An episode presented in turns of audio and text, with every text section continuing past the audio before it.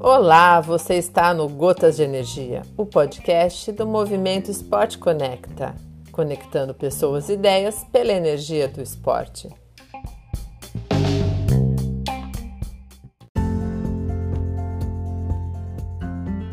Olá, galera! Sejam bem-vindos ao Gotas de Energia, o podcast do Esporte Conecta.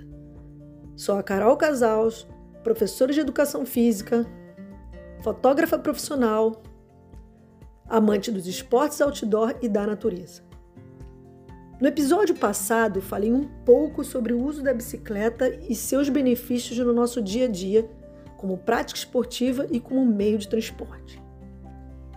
Nesse episódio, vou abordar um pouco sobre a minha experiência de pedalar em Portugal. Aqui, o governo português tem investido em ciclovias, ecovias e ecopistas, ou pistas verdes, como eles costumam chamar. As ecopistas são construídas em antigos ramais ferroviários desativados. Mas, apesar de todo esse estímulo para o uso da bicicleta, Portugal ainda é um dos países da Europa que menos se pedala. Aqui em Portugal, os portugueses, como os brasileiros, ainda veem a bicicleta como instrumento de lazer. Sempre usei a bicicleta como meio de transporte no Rio de Janeiro, como atividade física e como uma forma de me conectar com a natureza. Morando em Portugal não seria diferente. Para mim, é uma das melhores maneiras de se conhecer a cidade se conectando com a natureza. Tenho adorado pedalar no meu dia a dia em Portugal. Me sinto muito mais segura do que quando pedalava no Rio de Janeiro.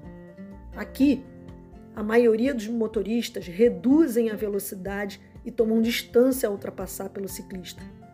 No Rio de Janeiro, todos os motoristas passavam muito rente à minha bicicleta, em alta velocidade, e às vezes eu ainda ganhava uma buzinada, que me assustava e me desequilibrava. Meu primeiro passeio de bike foi sair da minha casa até o centro de Porto. Meu ponto de partida foi a praia de Matozinhos. Pedalei paralelo à praia, depois paralelo a um pedaço do Rio Douro e cheguei ao centro de Porto.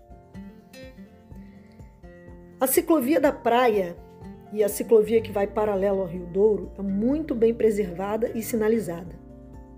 Levei mais ou menos uns 40 minutos. Apesar do trajeto ser um trajeto curto, as paisagens são maravilhosas. No centro de Porto encontrei uma dificuldade para pedalar. O centro estava cheio e as ruas são bem estreitas.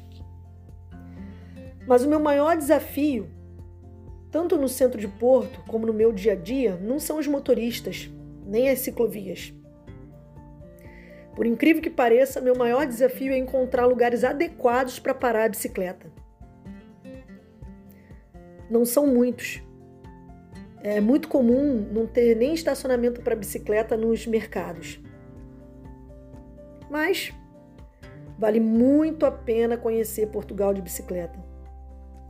E no meu próximo episódio, eu vou falar um pouquinho sobre a minha experiência de usar uma ecovia e atravessar um trecho de área rural com paisagens maravilhosas.